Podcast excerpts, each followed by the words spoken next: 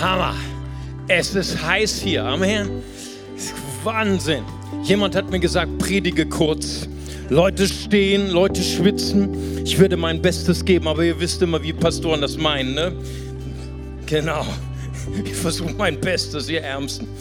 Ja, Silvester ist ein so großes Vorrecht für mich heute, Danke zu sagen. Jesus verändert das Leben von Menschen weltweit, sogar in Tunesien. Ist das nicht fantastisch? Ich liebe Jesus. Jesus verändert das Leben von Menschen. Fast jeden Tag darf ich das erleben als Pastor. Ich bin so froh, dass ich Pastor geworden bin. Ne? Ich wollte was anderes machen, ich verrate euch nicht was, aber ich bin so froh, dass ich Pastor geworden bin. Das ist so fantastisch, was Jesus tut. Und ich möchte gern mit euch ganz kurz nur in dieses Jahr nochmal schauen. 2017 war für uns ein großartiges Jahr. Warum? Weil wir einen großartigen Jesus haben, Amen. Er hat so viel für uns getan und ich möchte gern euch ein paar Zahlen geben, die das ausdrücken. Wisst ihr, ich bin Brasilianer. Ich und Zahlen, das ist so wie zwei Gegensätze. Ne? Brasilianer und Gefühle und Fußball. Ne? Das ist, das passt zusammen, aber Zahlen. Aber irgendwann hat Jesus mir gesagt, weißt du, der gute Hirte, er konnte dem verlorenen Schaf nachgehen, weil er hatte 100 Schafe und hat 99 gezählt und dann hat er gewusst, eins fehlt. Ne, Brasilianer hätten nicht gezählt, ne, die hätten aus ihrem Gefühl, mir geht's gut, Hauptsache mir geht's gut. Ne? Aber ein guter Hirte, er schaut sich Zahlen an. Ich möchte euch ein paar Zahlen präsentieren, die etwas aussagen über das, wo wir Jesus danken können für 2017.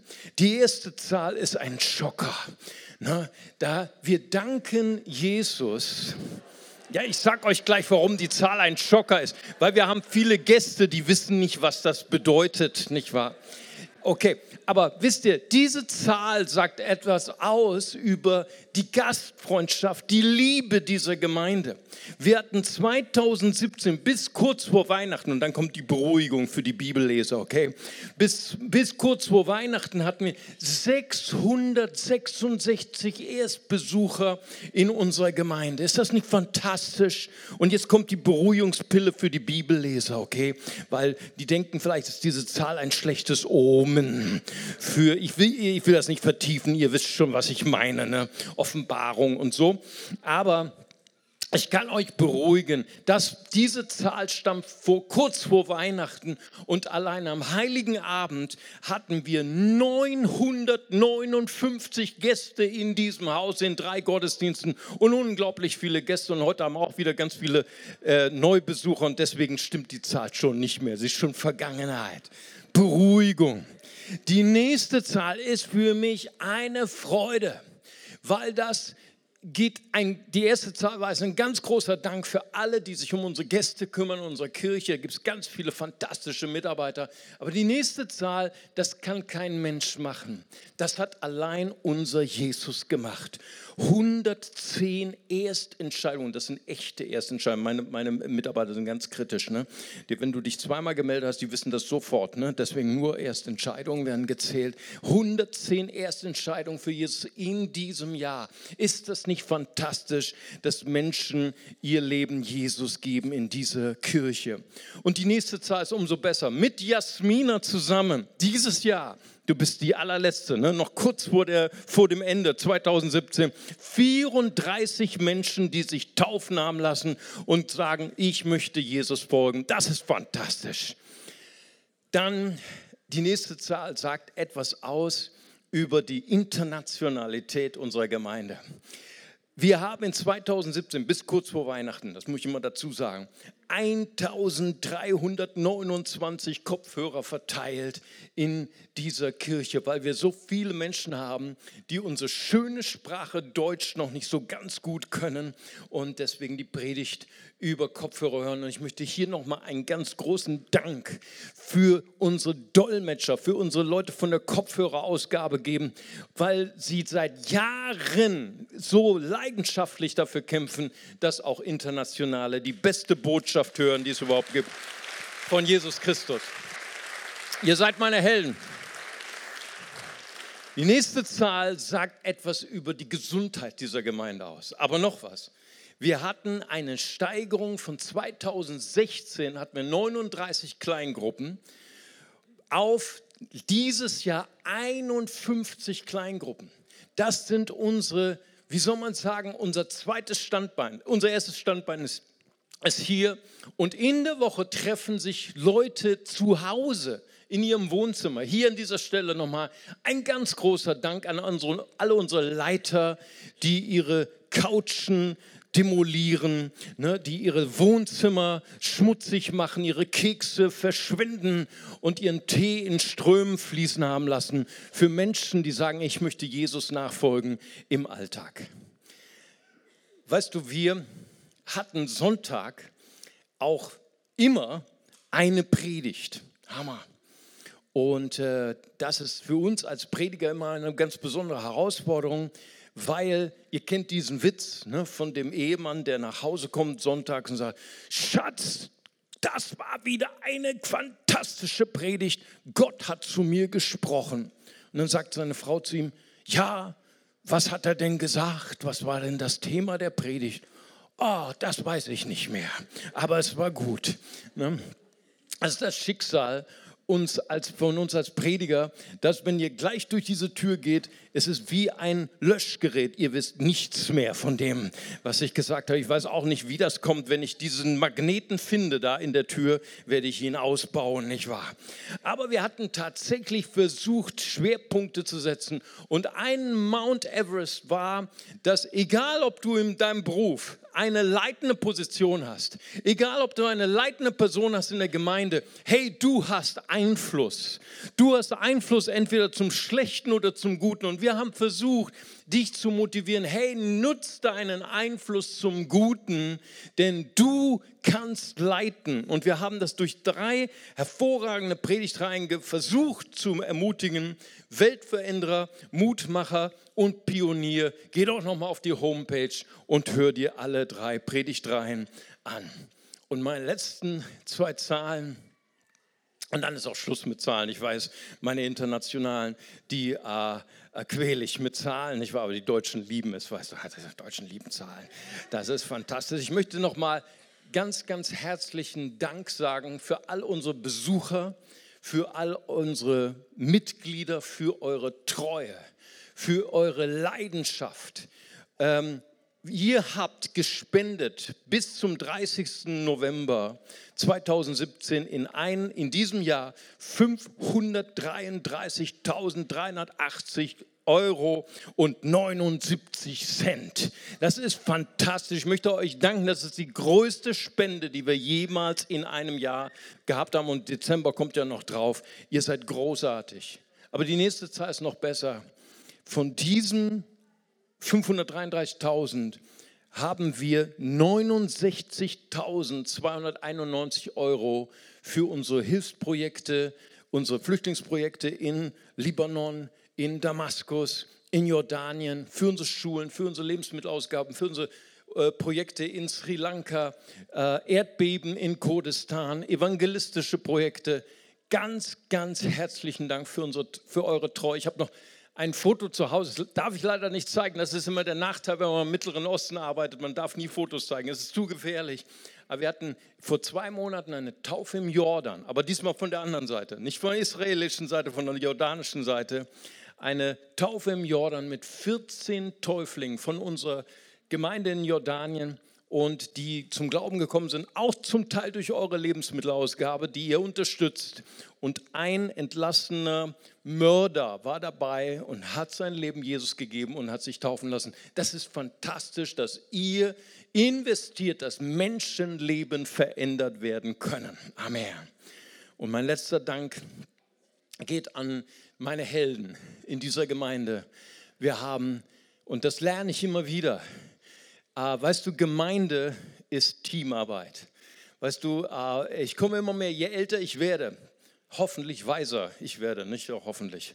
Es gibt manche Leute, die sehen das nicht so, aber ich, ich fühle, ich fühle, bin Brasilianer, ich fühle, dass ich weiser werde. Und, aber weißt du was, ich verstehe, es ist immer mehr dass ich verstehe, es ist nicht die Arbeit eines Einzelnen, die diese Gemeinde nach vorne bringt, sondern die Gemeinde von uns allen zusammen. Wenn wir alle zusammen Jesus dienen und nachfolgen, ich sage euch, dann können wir diese Welt besser machen. Und deswegen mein ganz großer Dank an 280 ehrenamtliche Mitarbeiter. Gibt ihnen doch einmal einen großartigen Applaus.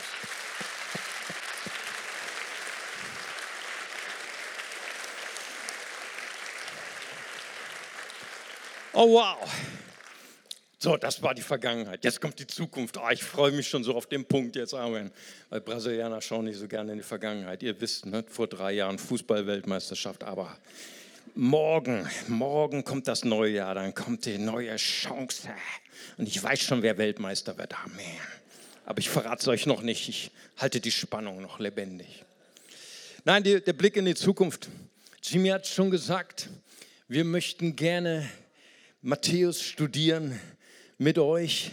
Wir haben eine ganz, ganz große Aufgabe, ein, wie soll man sagen, etwas, etwas, was in unserem Herzen brennt, eine der größten Baustellen, die wir haben in der Gemeinde, etwas, was uns, uns motiviert, inspiriert. Das ist ein Wort, das heißt Nachfolge Jesu, auf den Spuren von Jesus Christus. Und deswegen möchten wir gern einem Mann folgen, er ist der, einer der Augenzeugen Jesu, Matthäus. Jimmy hat es schon gesagt.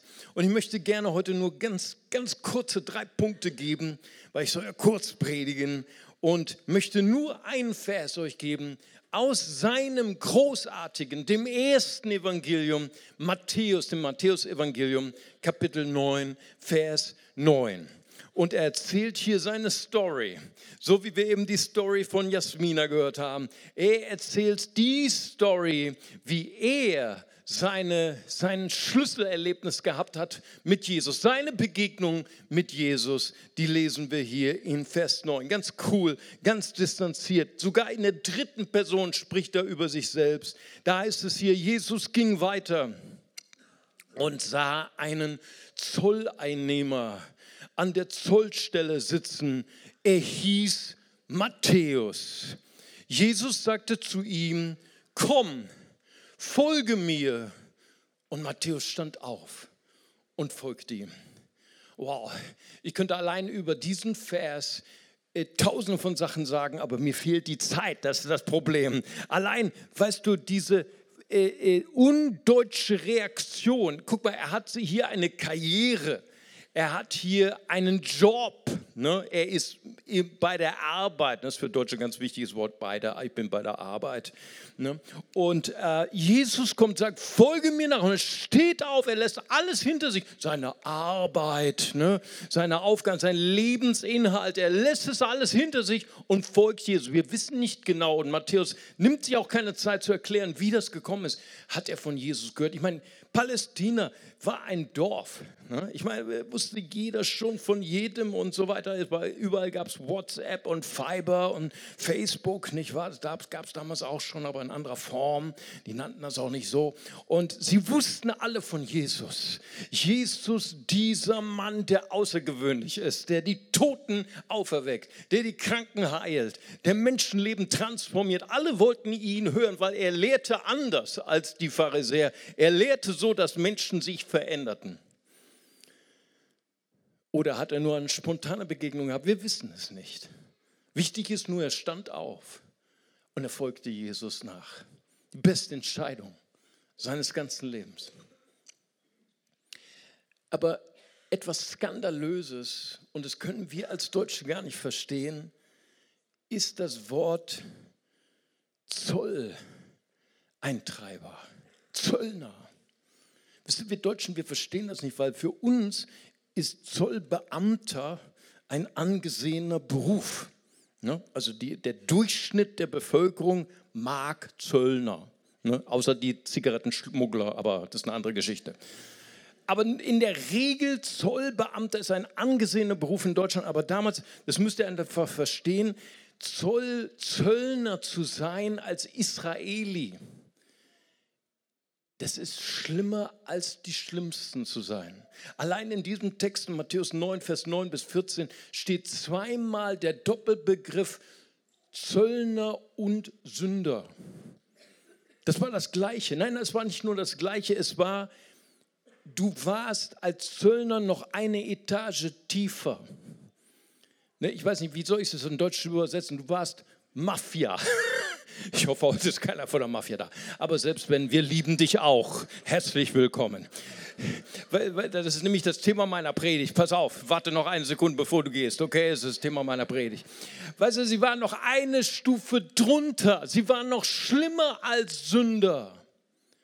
Und weißt du, nur ein kleines Detail, ich versuche nicht zu lange das auszudehnen.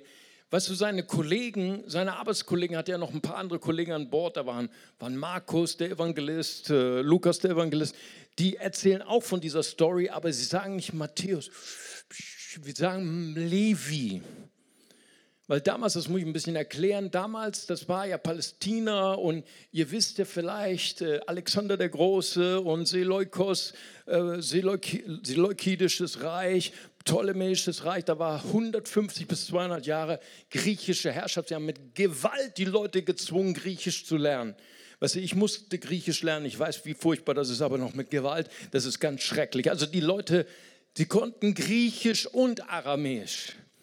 Und weil er auch noch einen internationalen Job war, weil er bei einer internationalen Behörde angestellt, war Zöllner, er, er, er arbeitete für die Feinde. Das musst du dir vorstellen, als Zöllner hast du die Entscheidung getroffen, dich gegen dein Volk zu entscheiden. Du hast dich aus der Gesellschaft ausgesondert. Du warst ein Teil der Feinde, der Römer, die das Volk ausgesondert haben, ausgesaugt haben und du warst auch geistlich gesehen, du warst ausgeschlossen von Gott. Gläubige Juden sagen, Zöllner sind die Ersten, die in die Hölle kommen, ne? mit erste Klasse. Du warst nichts. Und seine Kollegen, Markus und Lukas, wenn sie von dieser Geschichte erzählen, sie erzählen nur seinen hebräischen Namen, Levi. Damals, man hatte Doppelnamen. Er hieß nämlich Levi Matthäus. Levi war der hebräische Name, Matthäus war der griechische Name. Und beide erzählen nicht seinen Namen, den er dann nach seiner Bekehrung behalten hatte, nämlich Matthäus, sein griechischer Name. Weil sie wollten ihm nicht seinen Namen beschmutzen. Verstehst du, was ich meine? Sie wollten gut reden. Wie kann ich das erklären? Nur eine kleine Story, ist ein bisschen an den Haaren herbeigezogen. Pass auf, angenommen, das CLW würde einen neuen Pastor wählen, 2018. Ja? Aber er hat einen Mafia-Hintergrund, okay? Also geboren in äh, Sizilien, nicht wahr? Äh, äh, und geboren in einer anständigen Mafia-Familie mit dem Doppelnamen Al Capone äh, Gottlieb. Ne? Das ist eine tolle Namenskombination, nicht wahr? Und da hat ein ganze, dieser der Pastor des CLW berufen wurde, eine tolle Gangsterkarriere, Menschen umgebracht, Menschen erpresst, äh, Banken ausgeraubt und so weiter. Und natürlich passt für diesen Beruf der, der Name Al Capone besser als Gottlieb, okay? Aber als er Christ geworden ist, er geht sogar auf eine theologische Ausbildung und wird Pastor und wird dann irgendwann Pastor hier und wird ein ganz berühmter Pastor. Da nennt er sich Gottlieb. Ne? Passt doch besser. Ne? Passt doch Gottlieb. Und seine Kollegen sagen, wow, du hast so eine tolle Karriere, wir schreiben eine, eine, eine, ein Buch, ein, ein, eine Biografie von dir und dann, wenn wir von der Vergangenheit sprechen, nehmen wir immer nur deinen ersten Namen, Al Capone, aber wenn wir von den guten Sachen sprechen, nur Gott lieb. Wir waschen deinen Namen rein. Aber wenn er ein Buch schreiben würde, und das ist jetzt die Brücke zu Matthäus, nimmt er sich selber Gott lieb die ganze Zeit hindurch, Gott lieb, der Mafia-Boss. Versteht ihr die Brücke? Matthäus nennt sich selber der Zöllner, Matthäus der Zöllner. Ist nur mal Matthäus. Was war der Grund? Matthäus wollte eine Sache zeigen. Es geht nicht um mich in diesem Evangelium. Es geht darum, wenn Jesus jemand in seine Nachfolge ruft, dann ruft er sogar die, die abgelehnt sind von der Gesellschaft. Da ist niemand zu schlecht für Jesus. Jesus, er ruft die Sünder, weil er glaubt an die, an die niemand glaubt. 1. Timotheus 1, Vers 15 sagt Paulus, es ist ein wahres Wort und verdient volles Vertrauen. Jesus Christus ist in die Welt gekommen, um die Sünder zu retten. Unter ihnen bin ich der schlimmste Hammer. Wenn wir von Jesus gerufen werden, verlieren wir alle Schuld und alle Scham, weil wir berufen worden sind von Jesus. Er glaubt an dich. Er verändert dich, er transformiert dich und er macht dich zu jemandem, der aller Welt transportiert. Jesus ist ein, ein Gott, nicht nur ein Prophet, der aus Sündern Heilige machen kann und der mir seine Gnade geschenkt hat. Amen. Und das Zweite, und das lesen wir dann hier in Matthäus 9, Vers 10, das war das die erste Aktion, die Jesus mit einem Nachfolger machte. Und da heißt es hier, ähm, und es geschah, als Jesus in dem Haus zu Tisch lag. Das war das Erste, was Jesus machte.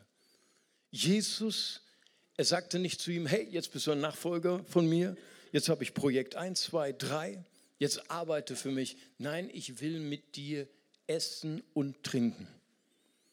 Das war die Lieblingsbeschäftigung von Jesus. Ist wirklich wahr. Und dafür wurde auch kritisiert von den Gläubigen, von den Frommen. Die haben zu ihm gesagt, das ist direkt auch hier in diesem Text, sie nahmen Anstoß, dass er isst und trinkt mit den Zöllnern und Sündern. Hier haben wir es wieder. In Matthäus 11, Vers 19, da nennen sie Jesus einen Vielfraß und Säufer. Nun, das war, glaube ich, nicht die Hauptprobleme, die Jesus hatte, aber diesen Kumpan der Zolleinnehmer und Sünder. Weißt du, warum sie so empört waren, dass Jesus aß und trank mit den Zöllnern? Weil im Orient, ich war diesen September in Amman, ich war diesen Mai in Beirut, wir waren in einem der ärmsten Flüchtlingscamps. Wir waren bei einer Familie, die gerade ein Baby zur Welt gebracht hatten. Wir wollten es segnen, wir waren eingeladen. Wir kamen dort rein, da waren nur Teppiche, kein Bett, kein Schrank, kein nichts, gar nichts. Aber sie brachten uns das Beste, was sie hatten, ihre Gastfreundschaft. Wir bekamen türkischen Kaffee. Du weißt, was türkischer Kaffee ist, ne? Du steckst einen Löffel rein, willst umdrehen und lässt ihn stehen. Der bleibt stehen, ja? Das ist der beste Kaffee, den du je getrunken hast. Du bleibst mindestens drei Tage wach. Sie, Im Orient Gastfreundschaft zu bekommen, ist das Kostbarste. Du bist ein Teil meiner Familie du bist ein Teil von mir. Das ist die Botschaft. Jesus sagt diesem Zöllner, du bist ein Teil meiner Familie. Du bist ein Teil von mir. Das machte die Frommen verrückt vor Wut. Warum ist er nicht zu uns gekommen? Weißt du, und viele Leute, die denken, im Himmel würden wir nur auf einer Wolke schweben und Harfe spielen. Ne? Wenn ich jetzt einen Aufruf machen möchte, wer möchte in den Himmel ne? Harfe spielen für alle Ewigkeit? Ne? Ich weiß nicht, ob man einen Harfenspieler heute hier macht, ich mache keinen Aufruf, aber ich glaube, die meisten sagen, oh, aber weißt du was, das ist überhaupt nicht biblisch. In der Bibel steht in Offenbarung 19, weißt du, was wir eine Ewigkeit machen werden? Wir werden eine Ewigkeit zusammen mit Jesus essen und trinken. Amen. Und ich glaube, da sind ein paar mehr dabei. Amen. Hast du heute auch schon gemacht, ne? gegessen und getrunken. Essen und Trinken in der Bibel ist ein Symbol für engste, für tiefste Gemeinschaft ein Symbol für die besten Gespräche, die man haben kann, ein Symbol für die besten Ideen, die kommen oft beim Essen, bei der Gemeinschaft. Zachäus war übrigens ein Kollege von Matthäus, der sagte nach dem Essen, ich weiß nicht, was es gab, es gab vielleicht Big Mac oder Cheeseburger, keine Ahnung, aber das Essen war so gut. Danach sagte er, Jesus, hier bin ich, mein Leben ist transformiert, alles, was ich gestohlen habe, gebe ich zurück. Hammer. Gemeinschaft hat das größte Potenzial. Ich möchte dich einladen für 2018. Hab viel Gemeinschaft mit Jesus Christus. Bedeutet Jüngerschaft. Hab ein Rendezvous jeden Tag mit ihm. Iss und trink mit ihm zusammen. Das war übrigens auch die Lieblingsbeschäftigung der Gemeinde. Sie aßen und tranken zusammen mit Freude im Herzen. Und der letzte Punkt. Da heißt es weiter. Und es geschah, als Jesus in dem Haus zu Tisch lag und siehe, und siehe, das war passiert. Dritter Punkt. Da kamen viele Zöllner und Sünder und lagen zu Tisch mit Jesus und seinen Jüngern. Hey, wo kamen die her? Hey, Matthäus hatte zwar niemanden mehr in der Gesellschaft, weil alle hassten ihn, aber er hatte seine neue Freundschaft gefunden, seine neue Party, seinen neuen Grillabend. Hatte nur mit seinen Kollegen gefeiert, da gab es niemanden anders. Und er hatte von jedem die WhatsApp-Nummer, hatte sogar eine Broadcast-Gruppe gehabt. Und er hat dann nach dem Essen mit Jesus, hat er erstmal eine Broadcast-Nachricht geschickt an all seine WhatsApp-Freunde. Das waren natürlich alles nur Zöllner und ihre Frauen. Und hat gesagt, hey, ich lade euch ein zum Essen. Da kommen immer alle. Wenn es Essen gibt, immer alle. Aber ich habe noch was Besseres als Essen. Ich habe einen Mann bei mir, der hat mein Leben transformiert mit dem müsst ihr das Gleiche machen. Was du, Thomas Akempis, er ist ein, ein katholischer äh, Christ gewesen. 1380 hat er ein Buch geschrieben, De Imitatione Christi. Er hat gesagt, Nachfolge bedeutet, Jesus zu imitieren, Jesus nachzumachen. Nachfolge ist eigentlich sehr einfach. Du beobachtest Jesus was Jesus tut und du machst das Gleiche mit anderen. Matthäus hat Jesus genau beobachtet. Er hat gesehen, ich, obwohl ich der Aussatz der Gesellschaft bin, obwohl ich schlechter als ein Sünder bin, hat Jesus mich erwählt. Der ist sogar mit mir zusammen. Er ruft mich in seine Gemeinschaft. Hat er genau das Gleiche gemacht mit seinen Freunden. Er hat ihnen nicht gesagt, wie schlecht sie sind. Er hat ihnen nicht gesagt, was sie für große Sünder sind. Das kannte er schon. Nein, er hat ihnen was anderes, was Revolutionäres gesagt. Ich lade euch ein. Ihr müsst den kennenlernen, der mein Leben transformiert hat. Jesus Christus. Das war das Rezept der Revolution der ersten Gemeinde. Menschen wurden Nachfolger Jesu und sie wurden Imita Imitatoren von Jesus. Sie taten das gleich, was Jesus tat und trugen die Liebe hinaus in ihre Welt. Und das ist das, was wir gern mit euch, diese Reise, von der Jimmy gesprochen hat, das ist das, wovon ich träume als Pastor dieser Kirche. Ich träume davon, dass wir Jesus nachfolgen. Dass wir Gottes Größe, Gottes Herrlichkeit, Gottes Schönheit wieder neu entdecken. Dass wir mit Jesus zusammen essen, dass wir ihn verherrlichen. Gott ist groß, das ist unsere erste Predigtreihe. Dass wir erleben, dass Gott große Dinge tut in unserem Leben, in unserer Kirche. Das zweite, Charakter, dass wir die, die, die Kraft und die Power von Charakter entdecken. Charakter gewinnt. Wenn wir mit Jesus Gemeinschaft haben, dann werden wir verändert, dann wird unser Charakter verändern und unser Umfeld wird sich auch verändern. Und das Dritte ist, wir werden die Schönheit von Gemeinschaft entdecken. Nicht nur mit Jesus zusammen Gemeinschaft zu haben, sondern so transformiert zu werden, dass wir auch mit unseren Geschwistern Gemeinschaft haben und dass wir die Schönheit von Gemeinde erkennen. Welcome home. Und das Letzte, du hast Einfluss. Ich träume von einer Kirche, wo Menschen ermutigt werden zu sehen, hey, ich habe Einfluss. Wir träumen von einer Kirche, wo junge Menschen ermutigt werden, Einfluss zu nehmen, Leitung zu übernehmen in den Bereichen, in den sieben Bereichen unserer Gesellschaft. Bildung, Politik, Medien, Wissenschaft, Kunst, Sport und Wirtschaft. Wow, wie toll wäre das, wenn wir als Kirche heraustreten aus, unseren vier Kirchenmauern und wenn wir die Gesellschaft erobern für Jesus Christus und diese wunderbare Botschaft der Veränderung. Amen. Lass uns so zum Schluss nochmal die Augen schließen.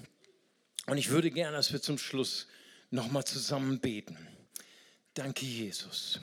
Vater, ich möchte dir danken, Herr, für diese fantastischen Menschen, die heute hier gekommen sind. Vater, sie sind hungrig nach einer Berührung von dir. Vater, sie sind hungrig danach, eine Veränderung zu erleben für ihr persönliches Leben, für 2018. Es sind so viele Variablen in deinem Leben, die 2018 noch unsicher sind. Dein Partner, dein Job, deine Beziehung zu deinen Kindern. Die größte Variable in der Gleichung 2018 bist du selbst. Was wird aus mir werden? Welchen Weg werde ich wählen? Werde ich die richtigen Entscheidungen treffen? Das sind alles Dinge, die uns Angst machen könnten. Das sind alles Dinge, die uns unter Strom setzen. Silvester ist immer ein Punkt, wo wir dieses Gefühl haben, hey, ich habe es eigentlich nicht in der Hand. Mein Leben ist so ausgesetzt in vielen Einflüssen, Entscheidungen von anderen Menschen und wir sind versucht, wir sind versucht, uns zum Sklaven zu machen für die Variablen, die wir nicht in der Hand haben. Aber ich möchte heute dich bekannt machen mit der größten Konstante des Universums. Sie ist keine Variable, sie ist eine Konstante. Sie heißt Jesus Christus, sie ist eine Person. Er ist der Treue. Jimmy hat schon gesagt heute, selbst wenn wir untreu sind, er bleibt treu. Diese Konstante bleibt konstant, egal was du tust. Er wird nicht aufhören, dich zu lieben. Er wird nicht aufhören, dich zu rufen, weil er hat ein fantastisches Leben für dich. Und ich möchte dich fragen, während wir hier in der Atmosphäre des Gebets sind, ist vielleicht jemand hier, der sagen möchte, heute Abend ist mein Abend. Heute Abend möchte ich mein Herz öffnen für Jesus Christus. Ich möchte ihm meinen Schmerz geben von 2017, meine Brüche geben. Aber vor allen Dingen möchte ich bitten, Herr Jesus, vergib meine Schuld. Und ich möchte die gleiche Entscheidung treffen, die Matthäus getroffen hat. Ich möchte ihm folgen, weil sein Weg ist gut für mich. Ich glaube nicht mehr den Lügen, ich bin zu schlecht oder ich bin sowieso nichts Religion ist sowieso nichts für mich oder Jesus nichts für mich. Ich glaube diese Lügen nicht mehr. Ich möchte Jesus. Und wenn du, wenn sie diese Entscheidung heute treffen möchten, dann möchte ich sie einladen, einfach kurz ihre Hand zu heben, als ein Zeichen, hier bin ich Jesus. Ich möchte dir folgen. Ich möchte mein Leben mit dir verbringen. Sei du der Navigator, sei du der Herr, sei du der Retter in meinem Leben. Danke, Jesus. Danke, Jesus. Halleluja. Wenn jemand hier ist, der diese Entscheidung treffen möchte, lade ich Sie ein, ganz kurz Ihre Hand zu heben, würde gern für Sie beten. Dort ist jemand, Gott segne Sie. Ist noch jemand da? Gott segne Sie dort. Ist noch jemand da? Ich warte noch eine Sekunde. Jemand noch hier ist, dann heben Sie ganz kurz Ihre Hand. Dort oben habe ich gesehen. Dankeschön. Dort ist noch eine Hand. Dankeschön. Ist noch jemand da? Die schönste und beste Entscheidung, die wir in unserem Leben treffen können. Gott segne Sie. Hammer. Wunderbar, was für eine Freude im Himmel ist da. Ist noch jemand da? Dort ganz hinten. Dankeschön. Dankeschön. Dann möchte ich uns einladen, dass wir zusammen ein ganz einfaches Gebet mit diesen kostbaren Menschen beten. Wir werfen es an die, an die Leinwand und wir beten zusammen als ganze Familie. Vater im Himmel. Vater im Himmel. Danke, dass du mich liebst. Danke, dass du mich liebst. Danke, dass du dich für mich entschieden hast. Danke, dass du dich für mich entschieden hast. Herr Jesus Christus, Herr Jesus Christus. du bist für mich gestorben und auferstanden. Du bist für mich gestorben und auferstanden. Vergib mir meine Schuld. Vergib mir meine Schuld. Ich wähle dich jetzt Ich wähle dich jetzt als meinen Retter und als Herrn. meinen Retter und Dir will ich folgen. dir will ich folgen. Amen. Lasst uns Jesus mal einen riesigen Applaus geben. Herzlich willkommen. Herzlich willkommen. Alle, die sich gerade gemeldet haben, die lade ich ein. Gleich nach dem Gottesdienst haben wir dort die Next Step Blanche. Zu meiner Linken, zu ihrer Rechten sind Freunde von mir, die würden Ihnen gerne noch was schenken auf dieser wunderbaren, auf dieser genialen Reise mit Jesus. Aber jetzt ist der Zeitpunkt gekommen, wo wir zusammen aufstehen, wenn, wenn ihr noch Kraft habt, Herr Und wir wollen Gott feiern. Wir wollen Gott feiern für das Gute, was er für uns getan hat in 2017. Aber wir wollen noch mehr feiern. Wir wollen Gott feiern für all das Gute, was er für dein Leben vorbereitet hat für 2018. Amen. Ich verrate dir schon, wie es wird. Es wird gut werden. Amen. Preis dem Herrn. Denn wenn Gott mit uns ist, ist egal, wie schlecht es wird, ist egal, wie schwer es wird. Wir sind auf der Siegerstraße mit Jesus. Amen. Lasst uns den Sieger preisen, Jesus Christus. Amen.